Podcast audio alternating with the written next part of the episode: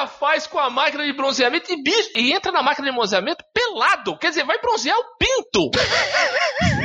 como é que pode? Porque o cara vai mexendo lá na, na perceira, tá lá de bunda de fora. Eu falei, meu Deus do céu, como é que o cara faz um negócio desse?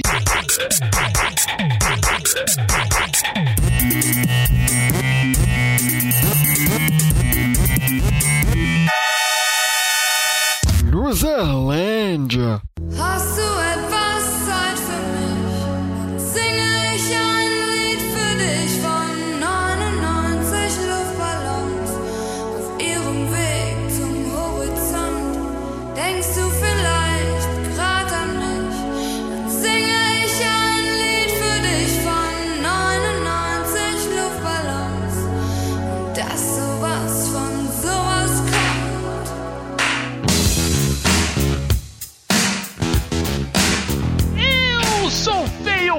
pobre, moro longe, mas ainda apresento esse podcast. Meu nome é Diogo Salles, sejam bem-vindos à Luzerlândia em um episódio onde nós vamos derrubar o muro, Ana Cláudia. É isso aí, derrubar, derrubar essa porra desse muro aí. Chega de muro, chega de divisão, vamos encontrar a realidade que nos cabe neste latifúndio, Roberto Feliciano. Pois é, um mundo em que tudo era melhor. melhor. O, o mundo do meu tempo, né, Betão? Ah, no meu tempo, meu filho tinha esse muro. Exato. Vamos continuar a nossa saga de 2019 sobre obras para a revolução. E dessa vez vamos falar de um filme revolucionário que é Adeus Lenin. E para falar desse filme com a gente, não poderíamos ter outra figura que não o Trotsky da Luzerlândia, Benito Vasquez. Vai xingar a mãe. Tô brincando, tô brincando. Calma, calma, PCO, calma, PCO. Beijo pra vocês. Tem, inclusive, já, eu achei crítica desse filme até no site do PSTU. Vocês já viram ou não? Assim, o jornal deles é muito bom, cara. O Opinião Socialista. Eu fui assinante. Olha aí. Muito bem. Mas antes disso, a gente tem que avisar pra vocês como falar com a gente. Nossos canais de comunicação. Você pode comentar os episódios no próprio site, luzerlandia.com.br ou no nosso e-mail, luzerlandia.luzerlandia.com.br e nos seguir nas redes sociais, Facebook, Twitter, no Instagram. Procura a Luzerlândia, joga a Luzerlândia na busca que a gente tá lá. E você pode também ouvir a Luzerlândia em todas as plataformas de streaming que você mais usa: Spotify, Deezer, iTunes, WeCast, Google Podcasts, não importa. O importante é que você ouça a Luzerlândia, dê o seu parecer e faça esse podcast um pouco melhor do que nós tentamos fazer semana após semana. Vamos lá?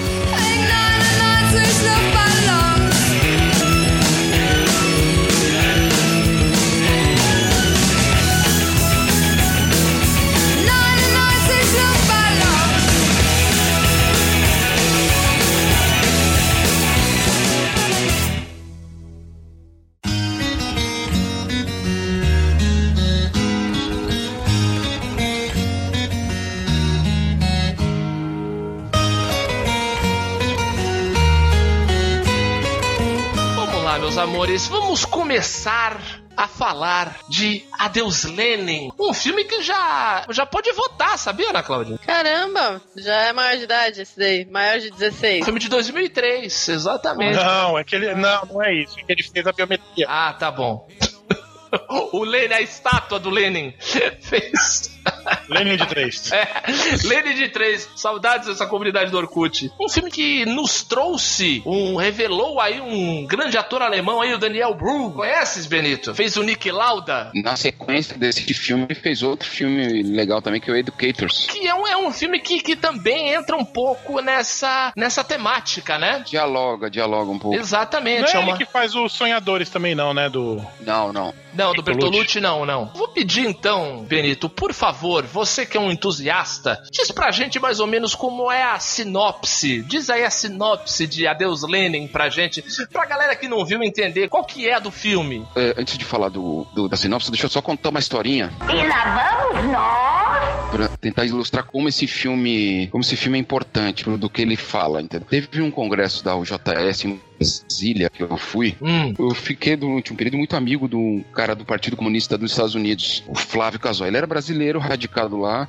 hum. É, o sobrenome dele é Casoy porque ele é da família do, do Boris. Bendito mesmo. Exatamente. Ele, inclusive, era militante do, era militante do movimento gay nos Estados Unidos. Estudava medicina lá na Universidade de. É um estado, é um estado pequenininho que fica perto do, de Nova York, cara. Eu esqueci o nome. Onde, não, inclusive onde a, na mesma universidade que a Emma Watson estuda. Eu lembro, Olha eu sei, eu- agora veio por conta disso. Quando ela falou que estudava lá, eu falei, pô, a universidade do Flávio. Enfim, aí ele me Uhum. apresentou no- na, fila da, na fila da comida, eu não vou me lembrar o nome da, da pessoa, uma militante da juventude comunista alemã, também da causa homossexual, né? E aí ela, ela tinha sido até premiada, ela premiada assim, né, homenageada porque ela, ela, ela organizou a maior excursão, digamos assim, de, de europeus para Cuba, né, para conhecer Cuba, o que gera muito dinheiro, tal, para os cubanos, tal, né? Aí ele me apresentou tal essa figura, tal, não sei o que, eu não sei falar inglês, ele traduzia para mim. A primeira pergunta que eu fiz para ela foi: "O que você achou de Adeus Lenin?" A Ah, primeira pergunta que eu fiz pra ela foi essa, porque o filme tava fresco ainda, né? Uhum. Ela, ela olhou, ela só olhou pra mim e falou, good, very good. é muito importante, né? Dizer isso. E outra coisa, que Lenin, ou que a gente conhece de leninismo, Uhum. foi inventado, entendeu? Essa, essa ideia de leninismo. Uhum. Lenin, pra começar assim, isso é importante dizer isso, cara, porque tem estátua do Lenin na União Soviética, tudo que é lado, tudo tinha, tudo tinha o Lenin, tudo era não sei o que Lenin. Isso foi inventado, cara. Tipo, o Lenin era o iconoclasta, cara. Ele detestava isso. culto à imagem, essa história toda. Exatamente, ele não, Ah, inclusive, Agora entendo. inclusive, inclusive os camaradas da época, depois da revolução, no processo da revolução, né, falaram, pô, cara, você já é uma referência mundial, você precisa escrever tua autobiografia, cara, é, pra deixar pra posteridade e tal. Ele tentou escrever, ele fez meia página. Ele tipo, não, cara, isso aqui não é importante. Nossa. Isso aqui não tem a minha vida não tem importância nenhuma, cara. Tipo, vou falar de mim, cara, que merda. O importante é a minha obra sobre os assuntos que eu tratei. Foda-se. Tipo, ele não detestava tirar foto, sabe? As, as poucas fotos que você tem dele, são- você vê que são quase as mesmas. E aí ele fazendo discurso, ele em movimento, né? Só vai ter foto da intimidade dele quando ele já tava doente no final da vida, que ele não conseguia nem reagir, né? Tava paralisado, tal, enfim. Tá na merda, né, já coitado. É, Ó, só uma coisa. A, a- a Universidade de Brown foi fica em. Rhode, Rhode Island. Rhode Island, isso. é isso aí mesmo. É que é do lado de Connecticut, é ali pertinho, é verdade. As, é, é, eu, eu apresento a sinopse, é isso? Era! É que tu parou É? pra contar uma história tão curtinha que a gente já se perdeu. É, é a tua que sinopse. merda, né? Deixa eu só explicar pras pessoas o que é o filme.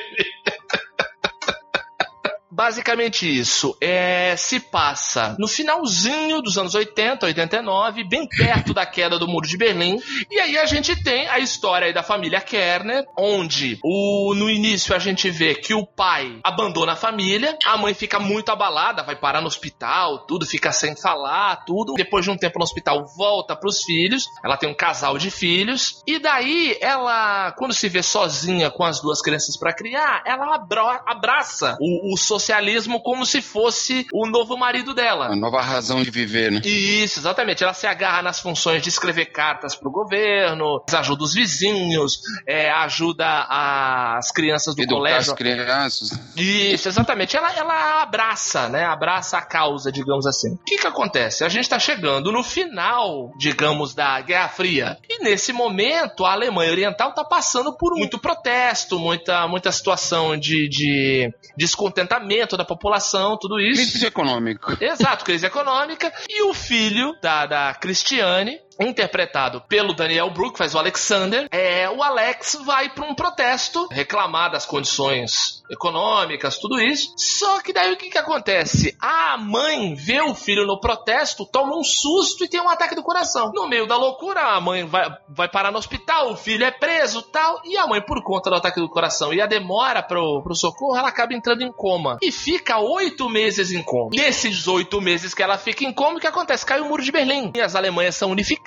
o, o- a vida toda dos, dos cidadãos de, de Berlim Oriental, onde eles moravam, é virada, digamos assim, de cabeça para baixo, porque é, mudam os produtos no supermercado, tem que trocar o dinheiro, e um monte, um monte de mudanças de coisas é, diferentes do meio de vida que eles tinham. E aí a mãe acorda do coma e o médico fala: olha, ela não pode sofrer emoções muito fortes. E o que, que o filho faz? Pega e faz de tudo pra simular o mundo em volta da mãe de que ainda ainda existe o sistema socialista na Alemanha, que ainda existem duas Alemanhas. E aí começa, digamos assim, essa história. Ana Cláudia, me diga você, Eu. que tal tal o filme pra você? Como você se sentiu? Te surpreendeu? Você imaginava que ia ser um filme mais cabeça, mais hermético? E imaginava, pior que eu imaginava, e me surpreendeu, porque é um filme até que leve, assim. Extremamente. Não é tão, sei lá, quadrado, sabe? Tão careta, assim, quanto eu achei que fosse ser. É, é um filme bem interessante, assim. E eu, eu fiquei me imaginando na situação. Eu fiquei imaginando eu e o Rude nessa situação. Eu tendo que fingir que o país ainda é socialista pra ele não surtar. Sabe? Ótimo. Seria muito eu e ele nessa situação, assim, porque ele ia, ele ia surtar se acontecesse isso com ele, sabe? Em vez de, tipo, sei lá, eu e minha mãe, seria eu e meu, meu esposo numa situação Uhum. dessa. Seu Imagina. Eu e meu cônjuge. Super consigo imaginar a gente nessa situação. Não é, porque o seguinte, o que eu acho que o, o grande mérito do filme é que ele fala de uma coisa muito grande, muito universal, de certa forma, mas com um olhar absurdamente pessoal. Olhando Uhum. dentro da esfera da família, né, da família Kerner, é, a gente Sim, vê sim. todo o universo da Guerra Fria sendo mostrado. Perito, você vinha com, imagino que você já vinha com uma expectativa pra esse filme, de que, pô, um filme que vai falar sobre é, os dois sistemas, queda do muro de Berlim, tudo isso. O filme te surpreendeu em alguma forma ou só, digamos assim, é, atendeu às tuas expectativas? Quando eu fui assistir, foi, é, é, eu acho que eu não. Eu procurei não saber de nada do filme. Foi a mesma coisa que. eu- aliás, isso é uma- um exercício muito legal, cara. Eu fiz isso com o Bacurau recentemente. Eu procurei não ler nada, não tanto que Uhum. eu não sabia de nada da história. Quando eu fui assistir contigo com o Roberto, Hum, eu evitei que você me falasse porque eu não sabia do que se tratava. Tanto que eu te perguntei durante o filme, né? Pô, os caras estão. Uhum. O que, que eles estão fazendo, cara? O que, que é isso? Então, uhum. pra mim, foi uma descoberta. Eu confesso que quando eu vi Adeus Lenin, falei, puta, mais um filme pra tascar o pau, né, cara, no, no- no socialismo, não sei o que. É, é mais um filme de propaganda e tal. Não, é, eu acho de uma profundidade que vai, assim, caga pra esse tipo de coisa, sabe? Eu acho que é, ele é muito superior a esse maniqueísmo, né? Isso eu acho muito, legal. É, Muito, muito, muito, muito. Uhum. E eu acho o que acho espetacular nesse filme, cara. Ele é um, digamos assim, não sei se eu vou inventar essas palavras já existe, uma meta-metáfora. É, Uhum. assim, o próprio cinema, cara, é muito louco Sim. como linguagem. Porque o que, que o Alexander reconstrói? Ele reconstrói cenários, figurinos, Sim. discursos. E como ferramenta decisiva, ele usa personagens, ele usa uma câmera, inventividade e técnica de um cara que quer ser cineasta. Exato, e ajuda e ajuda um amigo dele a fazer o sonho dele, né? O cara que trabalha com vendendo, vendendo parabólica e, e vira um cineasta. Muito bom.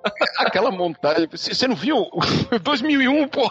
É, muito legal. Muito, muito legal. Ô, ô, ô Betão, você tinha uma, uma expectativa que o filme fosse ser hermético?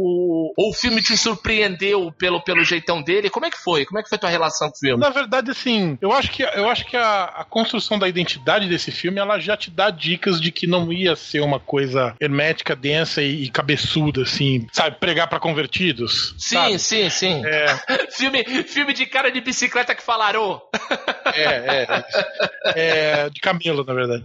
De O- cabelo, né?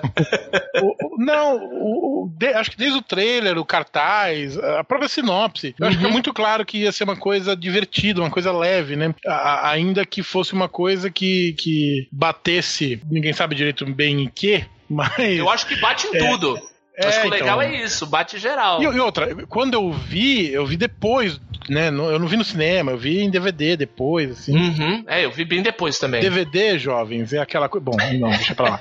Era um disco, era um disco, era físico. Não tinha Houve um, streaming. gente, houve um tempo que a gente explicava o que, que era VHS, né? Agora a gente tá explicando o que é, o que, que é, o que, que é DVD. Sinal dos Mas enfim, tempos. é, eu acho que é isso. A... Em breve a gente, tá- a gente vai estar explicando o que, que é HD, cara. Hard É. disk. Exato. Mas é isso, eu não tinha essa impressão não e, e- e gostei muito do que foi apresentado e de como foi apresentado, né? De maneira Uhum. leve, suave. Sem contar as atuações espetaculares, né? O, o Daniel Bru não é um grande ator à toa, assim, ele mostra já que veio nesse filme, né? Sim, sim. Bota o filme debaixo do braço e tira de letra, assim, né? A Ariane, né, a irmã dele, né, interpretada pela Maria Simon também, muito bom. A Catherine Sass, que faz a mãe, incrível. O legal é que, assim, e ao, ao, ao mesmo tempo, tem muito muitos personagens típicos de um drama familiar. Por exemplo, o que é aquele cunhado dele? Nossa. Aquele cunhado dele é o típico cunhado, gente. Pelo amor de Deus, assim, assim que a mãe sai do coma, ele chega, o cara tá numa máquina de bronzeamento pelado. Como diz o, o falecido Ronald Golias, cunhado nem parente é, né, cara? Exatamente. Se fosse cunhado e fosse Moro, começava com essa sílaba. Será que cunhado é igual em todos os países, não? Olha, esse filme dá um bom indício. É, parece que sim. É, porque não existe, porque não existe nada mais diferente que a sociedade brasileira que a sociedade alemã, né, cara? Porra! Não, a sociedade alemã e a sociedade da Alemanha Oriental do final dos anos 80. Apesar que ele, ele era da, da ocidental, né? Ele era da Alemanha ocidental. Já é prova que é- é- ele é tão cunhado que ele é de outro país.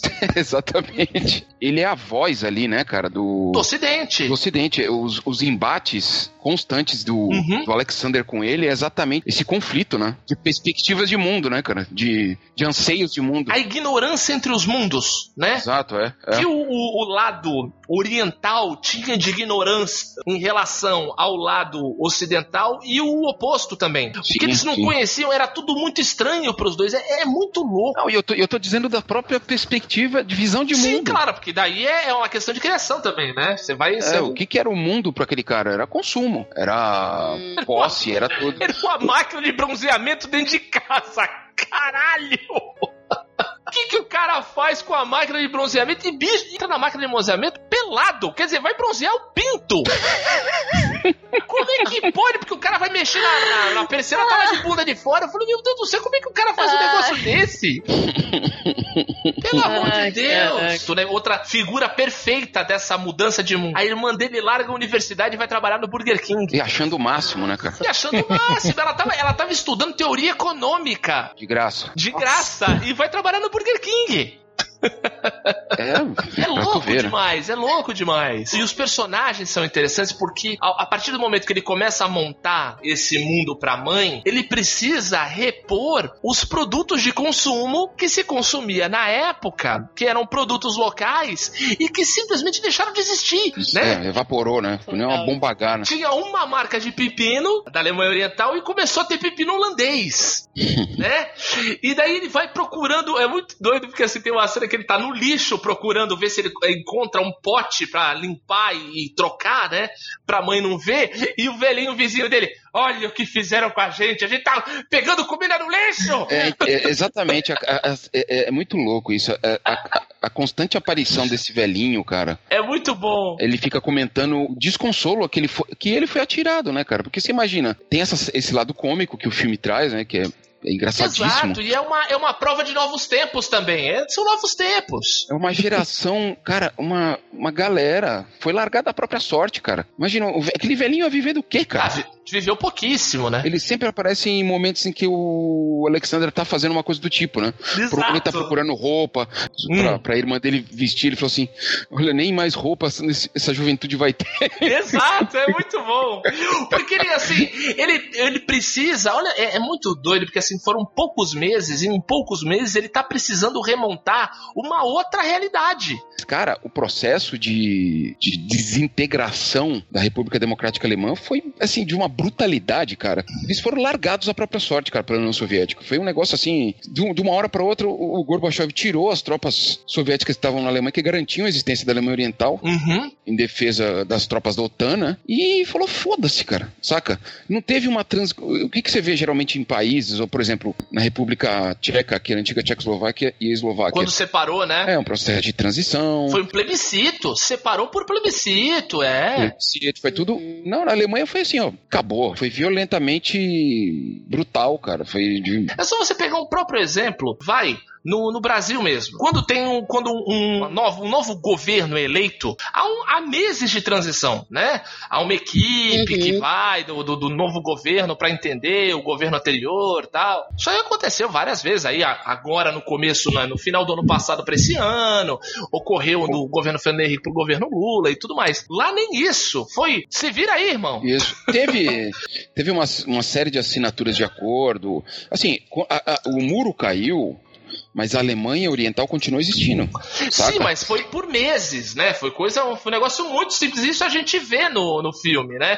Que ele começa, ele assim que quebra, cai o muro, ele passando, levando passaporte, e depois, uma semana, um mês depois, já tem turista tirando foto com os guardas, ele só levanta o passaporte, ah, eu vou passar, hein, vai, tá bom, beleza, vai. É, o governo, o governo do leste ainda tentou resistir uma série de acordos, mas foi largado.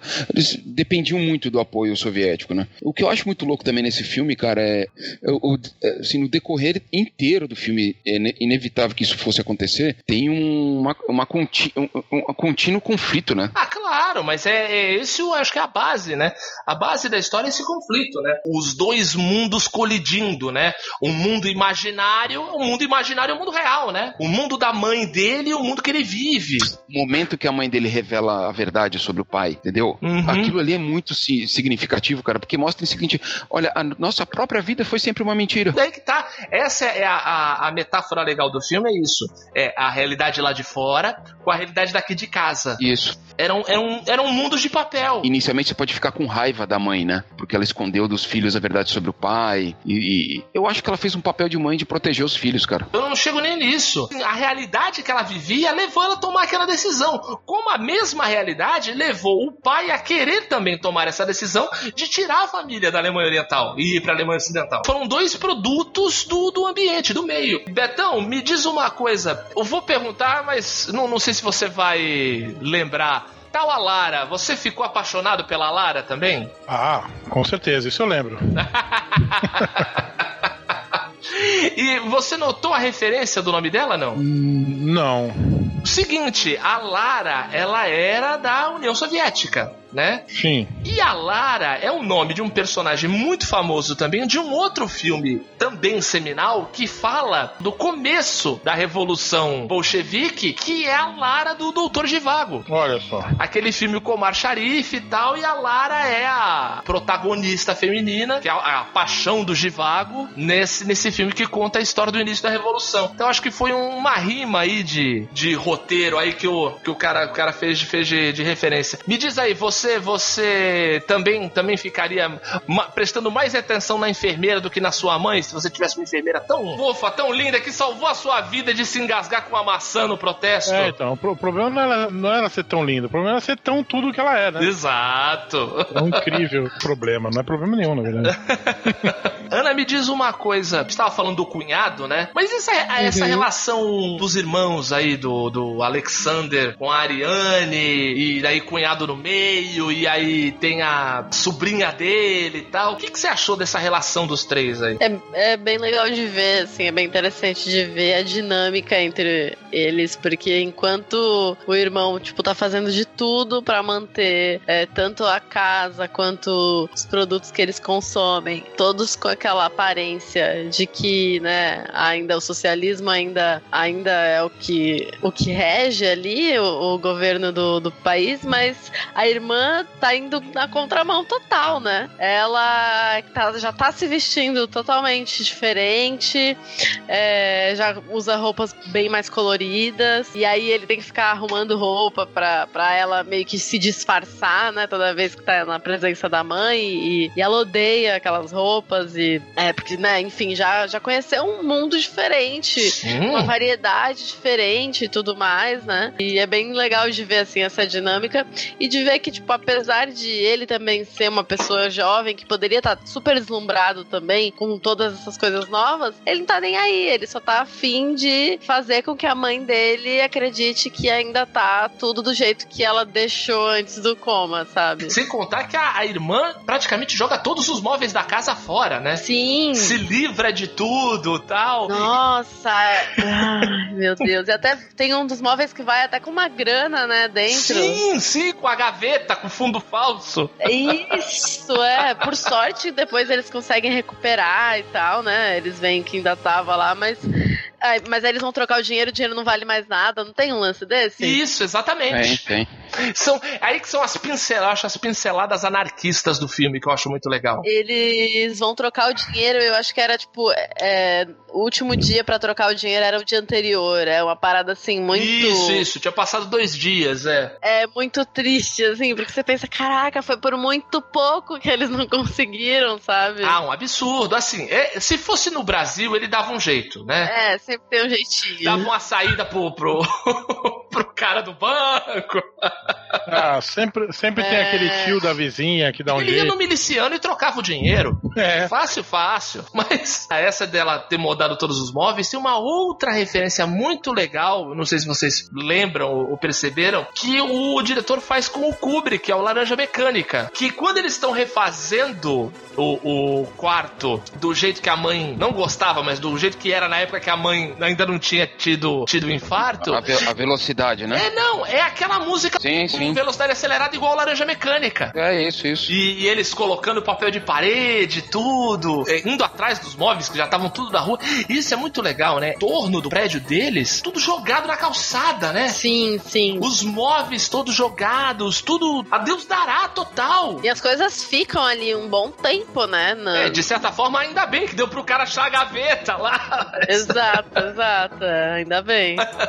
Mas é, é bem louco até se você parar pra pensar que, cara, como que ambos, né, conviviam ali com a mãe. Então Uhum. ambos sabiam da, da dedicação da mãe ali, que a vida dela se tornou aquilo, né? Então, como que a menina pega e aí muda tudo, sabe? É, é óbvio que independente, sabe? Ah, Pode. A filha quis desligar os aparelhos, saca? É, é então verdade. você já vê Ainda que. tem isso, né? É, então. É. Tinha dado como É. perdida já a mãe, né? É, como é. se a mãe já É. tivesse morrido. É. O Alexander troca de emprego, né? Ele, é, não, a, a oficina que ele trabalhava fechou. E aí uma coisa, como não é, não é exclusividade de sistema A, B ou C. O que o Alexander passou, eu passei em 2018. Eu fechei a agência que eu trabalhava. Eu apaguei a luz, igual ele.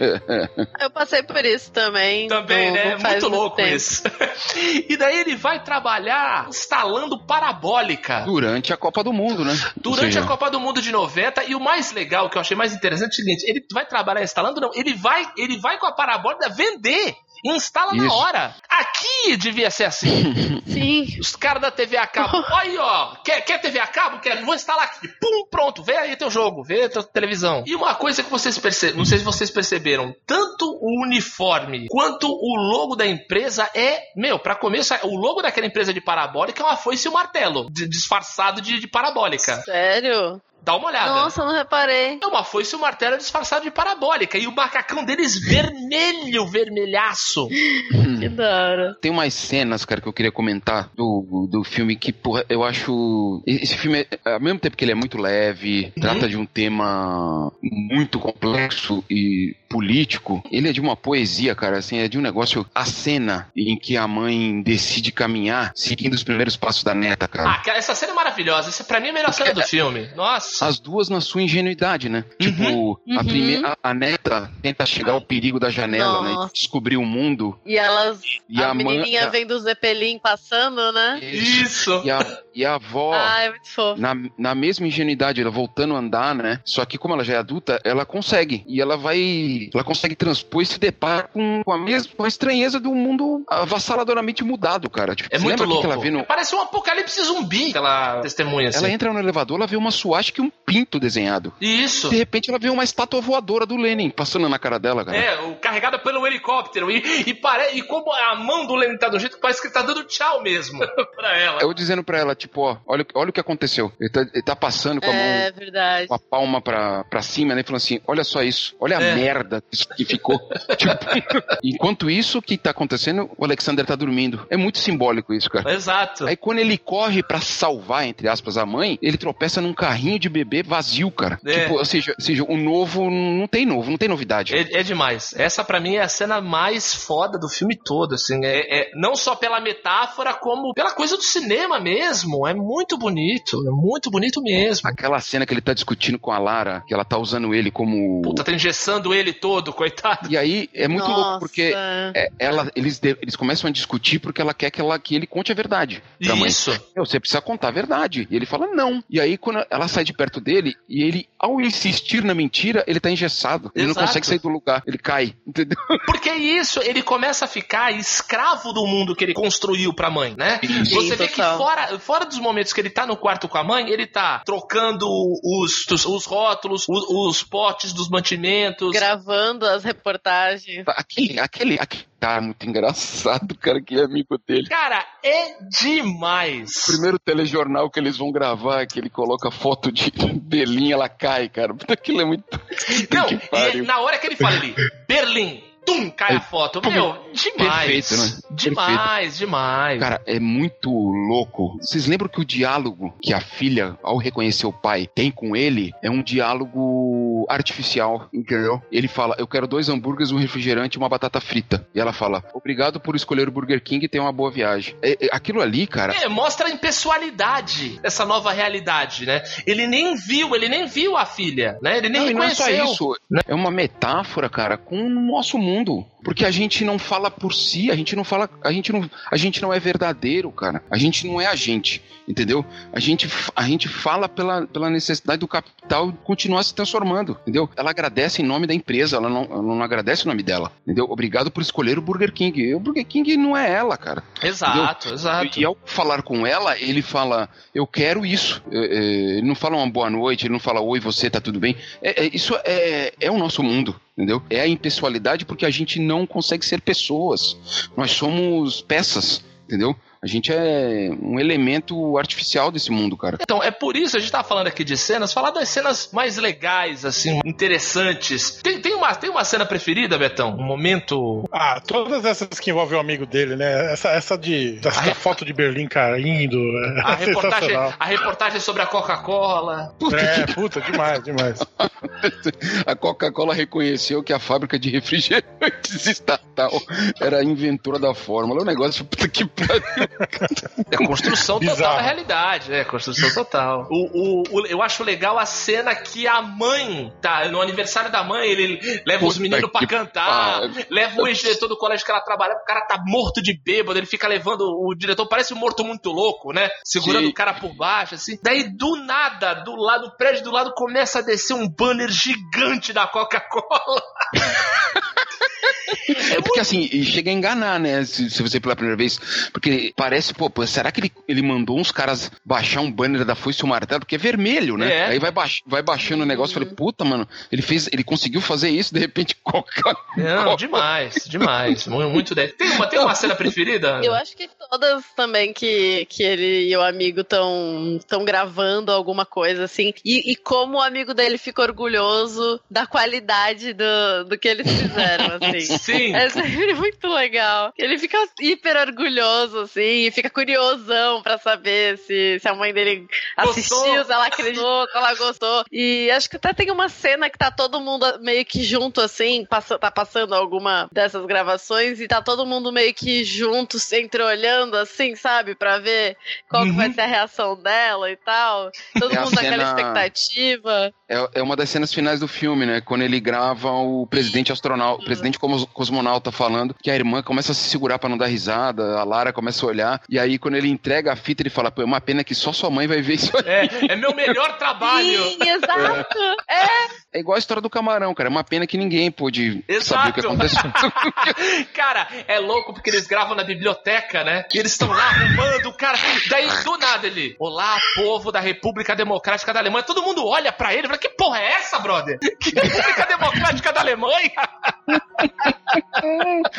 Não, e porra, e é, é- e é simbólico, né? Esse lance de ele, de ele achar que o cosmonauta virou um taxista, né? É, é simbólico, o negócio. Porra, é demais. Tipo, antes de você me perguntar, eu já falo. Uma das cenas preferidas é quando ele tá voltando do Hum. encontro com o pai dele, que também é uma outra cena. Demais. Ele sentado no, sentado no sofá com os irmãos que ele não conhece, vendo o João Pestana, né? Puta, ele como uma criança, ele volta a ser uma criança ali, Que é né? a coisa mais fofa aquele desenho João Pestana, né? Gente do céu, que É coisa lindo bonitinha. demais. Ele tá voltando no táxi e aí ele insiste em acreditar que o cara é o cosmonauta, né? Ele pergunta, como é que é lá em cima? É, Aí é, o cara olha assim pelo retrovisor e fala, é grande, mas muito longe de casa. é. É fudido, Porque o, sabe por quê? Porque o cosmonauta, ele é a figura do sonho, né? É, Poxa, exato. de, é, 8 de 10 garotos sonham em ser astronauta. Exato, exato. Sabe? Eu, eu, Ele, nossa, inclusive, né? Eu depois eu delirava com a Sim, figura do Neil. Armstrong, tudo.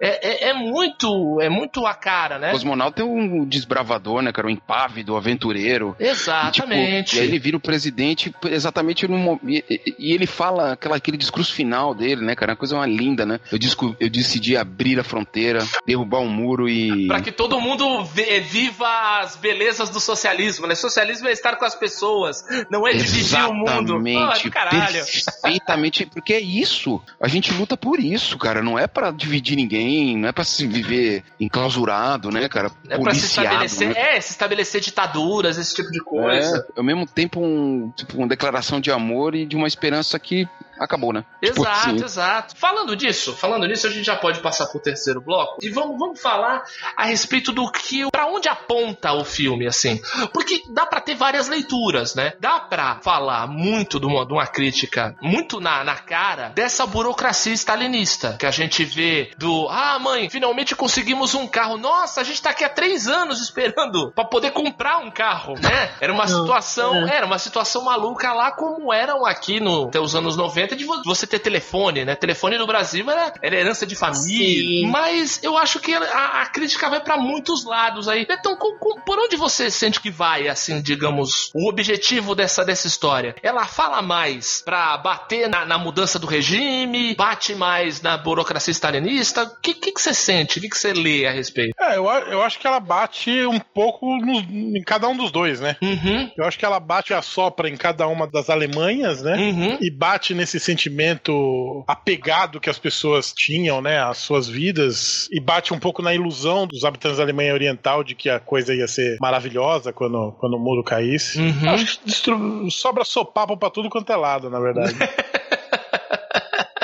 Você sente isso também, Ana? Que é meio geral, a, a porrada come geral? Não, não me parece que a intenção foi, sei lá, elevar nenhum dos dois lados, não. Me parece, como o Betão falou, sobra pra todo mundo, sabe? Acho interessante, acho legal ter essa visão dicotômica, sabe? Não tão maniqueísta, sei lá. É, é interessante, é diferente. Quebra um pouco a expectativa, eu acho, porque quando você vai assistir, pelo menos no meu caso, quando eu fui assistir, eu achei que era mais um lance criticando mais o capitalismo e tal, e você vê que é uma parada mais não tão tão específica assim, né? É muito engraçado assim. A história, eu acho a história tão bem feita que ela faz com que a gente olhe mais, brilhe mais nos nossos olhos aquilo que a gente curte mais e aquilo que tem mais a ver com a gente. Sim, verdade. Eu, por exemplo, eu sou um cara que, se eu pudesse definir a tendência política que eu mais simpatizo é com o anarquismo. Não sou ANCAP, seus imbecis. Isso é um absurdo em termos, tá? Gosto dos escritos anarquistas do Proudhon, do Malatesta, do, do Bakunin, que a polícia tá procurando até hoje, Benito. É. Será que encontraram Mikhail Bakunin? Deve estar lá, deve tá lá em Rio das Pedras. É. Eu gosto dessa galera. E eu vi muito de anarquismo no, no Adeus Lenin. Nessa coisa do dinheiro. Principalmente quando ele, vê- ele chega a ver que o dinheiro não vale nada, ele tá em cima do prédio, jogando dinheiro no ar e o vento traz o dinheiro de volta. Verdade. Sabe? Cara, por quê? Porque isso não vale nada. Isso não presta pra nada. E mostrando que a, a grande divisão que eles tinham e o, e o que acabou destruindo a família era o controle do trânsito das pessoas. Sabe? Daí me lembrou um outro filme mais antigo aí, no filme do Chaplin, que é um rei em Nova York, que o, o rei encontra um garotinho no orfanato, e esse garotinho, inclusive, é o filho mais velho do Chaplin, na vida real, que ele fala: não existe liberdade no mundo, você só pode ir de um país para outro com passaporte. Se eu, eu preciso de um papel para me autorizar a entrar em outro lugar, eu tô preso. Sim. E, e, assim, e mostrar esse tipo de coisa num filme que tava retratando uma passagem, né, uma mudança de sistema né, do, do socialismo pro capitalismo, mostra que ah, na real tá tudo errado.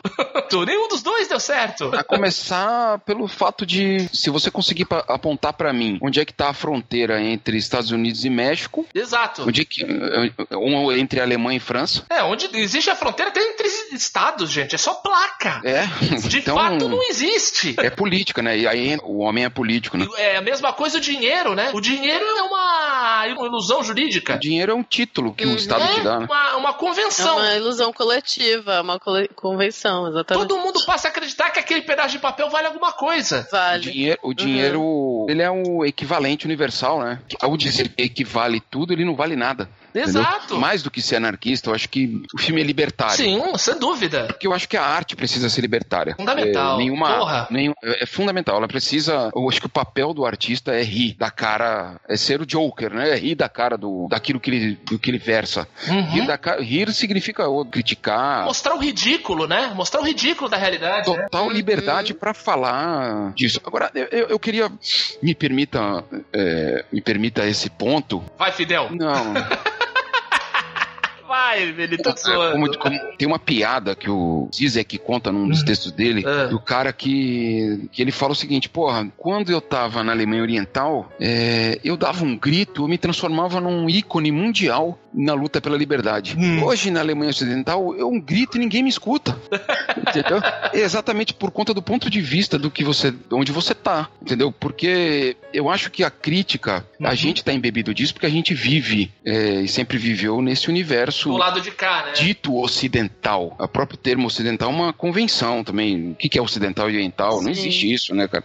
É um, Saca, é, é- é um ponto de referência. É, na verdade é liberal, é uma propaganda liberal, e hoje em dia não é liberal. Se a gente vive, e a gente vive num planeta esférico, Isso. todo lugar é o centro do mundo. Qualquer lugar é o centro do mundo. Exatamente. Por isso que tem um cara, um podcaster que eu escuto aí, fala que o Santos está, faz parte da Grande Matão.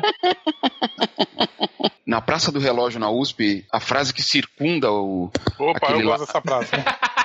que, eu tô Boas fazendo? lembranças. Boas Pôr do- lembranças dessa praça. pôr do, pôr do sol ali é belíssimo. Uhum. O- Oh, eu não vi bem o pôr do sol, né? Mas tudo bem. E- o- aquele largo circular, tem um lago circular ali e tem uma Uhum. frase que circunda o lago Hum. que eu acho perfeito, que é o centro da cultura está em todo lugar. Ah, Entendeu? É- é- ótimo. Eu acho do caralho isso, porque é exatamente isso. O centro, o centro do mundo, de um planeta esférico, tá onde você está. Entendeu? Exato. Ou como diria um outro intelectual, fora do buraco tudo é beira, né?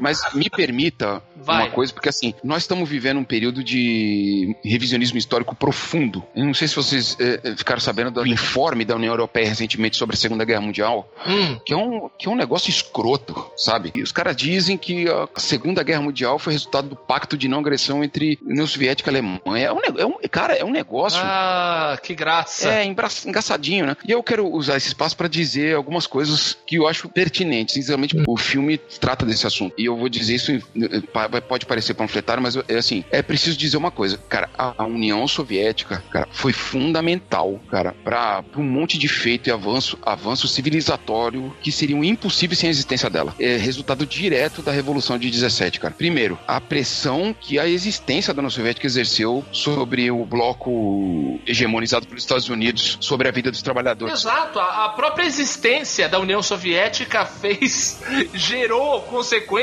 até a própria corrida espacial é resultado disso. Eu né? vou dizer sobre a vida das pessoas, cara, sabe? Uhum. Não existiria New Deal se não existisse a União Soviética. Isso, Saca? exato, exatamente. O- os laços de solidariedade. Vocês vão lembrar que a boneca, que é a neta da personagem tá brincando, é negra. Não sei se vocês lembram disso. Uhum. Nossa, não me lembro. É sim. Os laços de solidariedade com todos os problemas que a gente pode fazer, e depois eu posso, eu faço aqui também, do que virou, no- do que se transformou no soviético, cara, você tinha cooperação, cooperação tecnológica com com o mundo empobrecido, cara. Você tinha uma universidade na Soviética que chamava Patrício Lumumba, Olha isso. que era pra gente, gente do mundo inteiro. Cara, se você não tinha acesso à educação, quisesse estudar lá, você podia ir, cara. Você tinha Caramba, bolsas de estudo foda. pra gente do mundo inteiro, cara. Ajuda humanitária. Quem derrotou o nazismo e o fascismo foi a União Soviética, cara. Opa! Quem deslegitimou esse discurso, Berlim foi tomada pelos soviéticos.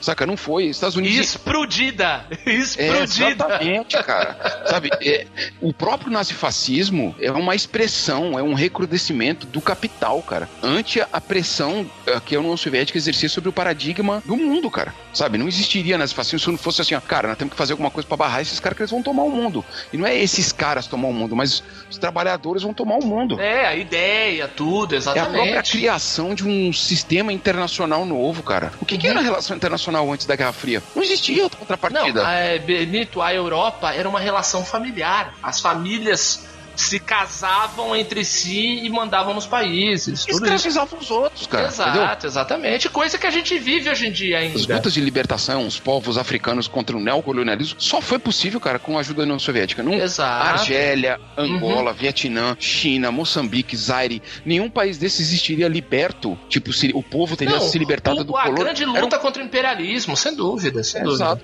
Então é preciso dizer isso, cara. Sem, Uhum. sem, sem ter isso claro, entendeu? É, não dá pra gente Não, criticar. E levando em conta também, feitos todos os problemas depois que também gerou, a questão de também de ser um país um regime muito fechado, ditatorial tal, claro, mas é uma importância que você não pode ignorar. Não adianta falar, ah, não devia ter existido, não. É responsável por um monte de outras coisas. Tanto que foi com o fim, é, com o colapso da União Soviética, que nós tivemos um avanço sem precedentes só ao século XIX. A Maria da Conceição Tavares que fala isso, né? Nós estamos entrando numa era Verdade. muito mais parecida com o século XIX do que com o século XX. Não, e sem contar o próprio terrorismo islâmico, tudo isso cresceu pós, pós queda do muro, sem dúvida. Ó, e pra dizer uma coisa da, da existência da Alemanha Oriental, tem uma referência a isso no filme, muito sutil, mas tem. Tem uma hora que o- aquele idoso que sempre tá falando, Hum. ele tá vestindo um agasalho de futebol, e aquele agasalho é do time do Dinamo de Dresden. Olha só. Dresden foi palco das maiores atrocidades que os aliados fizeram com o povo alemão, cara.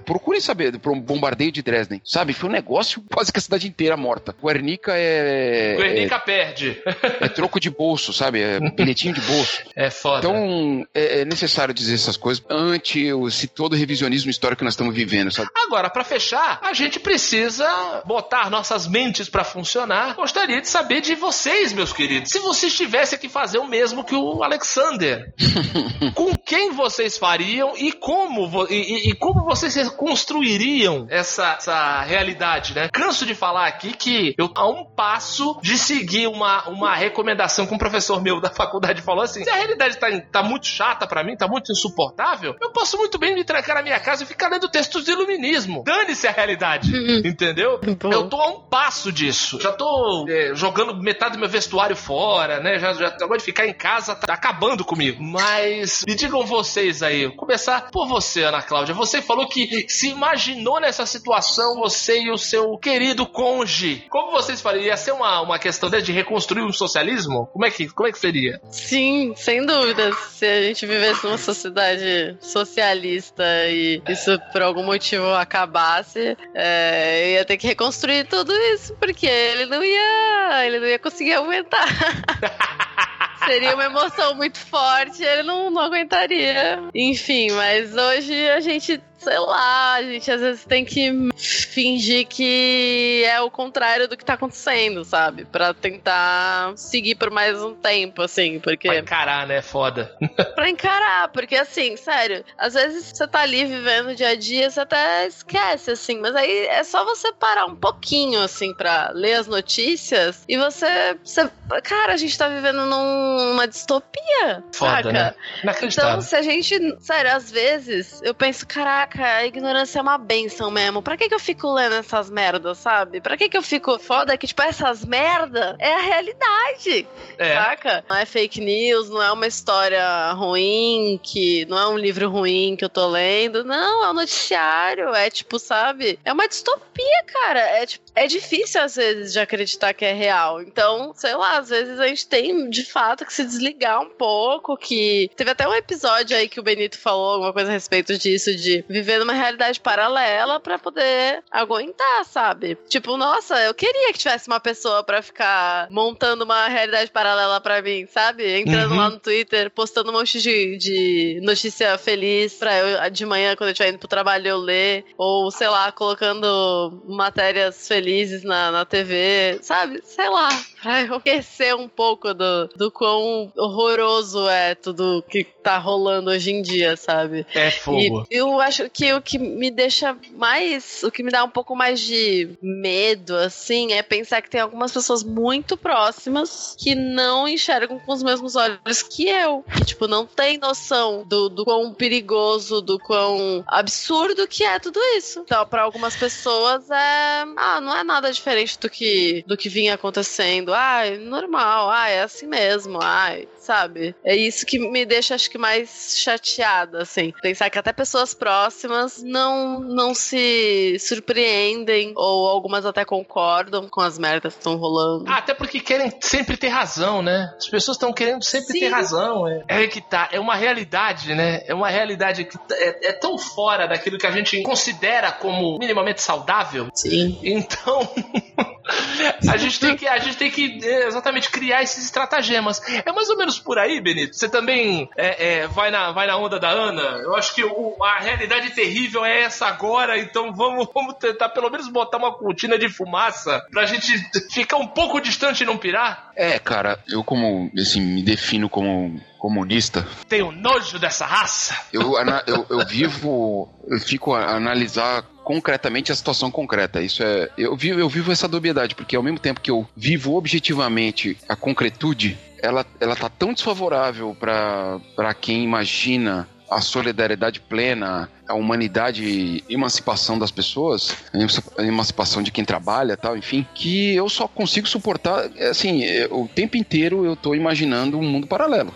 Assim, sem tirar os pés do chão, mas é sério, eu falei isso é, rapidamente no filme do Coringa, né? Mas é uma coisa que eu tô fazendo, é um exercício que eu tô fazendo comigo mesmo. eu tô escrevendo um romance épico na minha cabeça, cara. Tem capítulos, tem Uhum. tudo. E se chama Pindorama, cara. Que é o país imaginário, na cosmologia guarani, é o nome que eles davam pro que hoje chama de Brasil. E é um mundo totalmente diferente desse, obviamente, né? Mas em que os, os escravizados, os, os povos nativos e Onde os humilhados serão exaltados, Benito, é isso? é, onde eles tomaram o poder ainda nos anos de 1700 e construíram um novo mundo, sabe? Então eu fico imaginando o tempo inteiro isso, em, em todos os detalhes. Não é o ideal, né? Ah, Você claro. fugir da realidade, mas eu acho um exercício de sanidade. É o que nos resta, é o que nos resta. Não, o que nos resta é lutar Uhum. contra isso. Não, não- nada mudará sem a nossa ação. Não, digo, é o que nos resta pra manter a sanidade. Ah, sim. Sem dúvida. E drogas de vez em quando também. Agora, o. o- e tem vezes que eu. tem- e tem vezes que eu A gostaria de ser. editorial desse podcast não se responsabiliza pelas opiniões dos participantes. Não, mas drogas. É, Apesar qualquer de co- concordar com elas. Exatamente. todo, todo, um- todo mundo que tá ouvindo isso aqui usa algum tipo de droga, seja Exato, da televisão, Açúcar, sal, é, Isso, televisão. cafeína, é, eu sei. Netflix. Depressivo. Exato. Eu. Parmeira. Em alguns, em alguns momentos, é uma, tá uma droga mesmo. Uma, o, em alguns momentos eu queria ser que nem aquele. Eu não me lembro o nome do personagem daquele filme, Era uma vez na América. Que ia pra casa de ópio e ficava lá dormindo, sabe? Ah, não, o- na, naquele filme A Origem tem a galera que só fica sonhando. Normal, normal. Faz parte, é, é resultado, é resultado da realidade, Benito, não tem jeito. É, é, o- é o que a gente tem que, tem que encarar. E daí eu vou pedir para o jurisconsulto, grande poeta da Luzerlândia, o homem de. O homem que já teve sobras ou poemas na madrugada, Roberto Feliciano. O que, que, eu- que, que, eu- que, que eu esconderia de alguém? Exato, é. O que, como, como você, como seria a realidade que você construiria a seu redor? Bom, eu faria o seguinte: eu vou olhar pro meu pai assim, viu, pai? Olha, pai, tu viu o terceiro, o terceiro uniforme do Santos esse ano? É vermelho e preto. E, a- e a dupla. E, e, e Gabigol, Gabigol e, Bruno Henrique, que estavam pra ser vendidos no final do ano passado, não foram vendidos. E são os artilheiros aí do time. E o Santos tá jogando só com esse terceiro uniforme. E eles estão detonando a dupla sensação do ataque.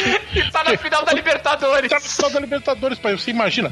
Aí meu pai, não, mas eles não iam vender o. Não, imagina, como, como, como que um presidente de um clube grande ia se livrar de uma dupla de ataques como o Bruno Henrique e Gabigol? Não, pai, isso aí é loucura sua. Exatamente. E contratar um técnico português foda pra caralho. Não, contratamos um técnico português foda.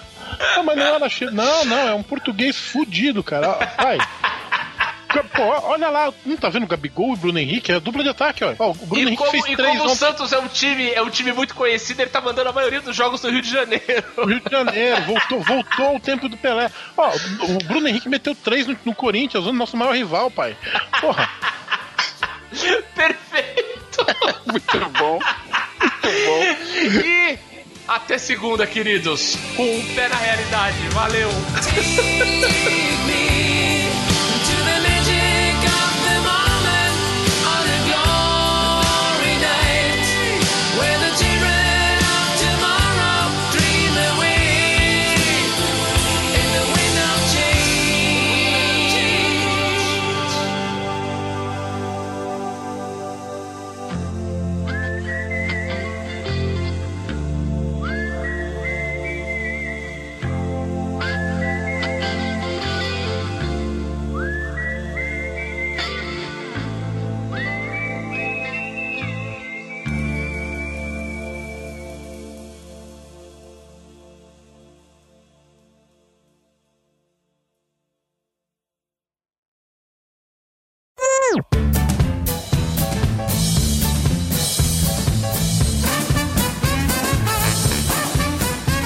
Notório que todo mundo sabe que judeu Tira é o bico da circuncisado, chaleira? né? Porra, pelo amor de Deus, é igual batismo. Sim. Circuncisado, não é bico? Pô, tem que, é, coisa, que linguajar de boteco. Pô, Essa elite brasileira de merda. Já tá com um projeto de fazer uma pista no Rio de Janeiro, a Fórmula 1 vai pra lá e o Oscar Uhum. Maroni, que andou fazendo campanha pro Bolsonaro à torta e à direita, tem entrada vitalícia Uhum. pro Moro e o cacete A4, vai perder metade do faturamento anual dele. Tem vídeo do Oscar Maroni já pistola com isso. Ah, que maravilhoso, eu não sabia. Vai achar. É, por isso que fica me mandando mensagem duas horas da manhã pra querer saber da gravação. Bicho, duas horas da manhã é a hora que eu tô chegando em casa, cara. Mas Pra eu é não, uma hora- porra! Foda-se. É uma gazela do satanás, eu tô bem arrumado mesmo, viu? Como é que foi pra você? Tem pressa não. Não, não é isso. É que assim, anunciou que a bateria tava acabando aqui. E caiu. Anunciou que a bateria tava acabando aqui e acabou E mesmo. acabou mesmo, exatamente. Eu ia soltar um arroto em homenagem ao Roberto, mas a presença da Cláudia dá na. Isso, Não pode- rapaz! Você nunca fez isso? O máximo que É você pra- fazia quando você dividia o microfone com o Roberto era soltar um pum. É pra celebrar a presença dele. Que isso é tão errado de tantas formas. Exatamente. Mas cada um chora por onde sente saudade, né, Betão?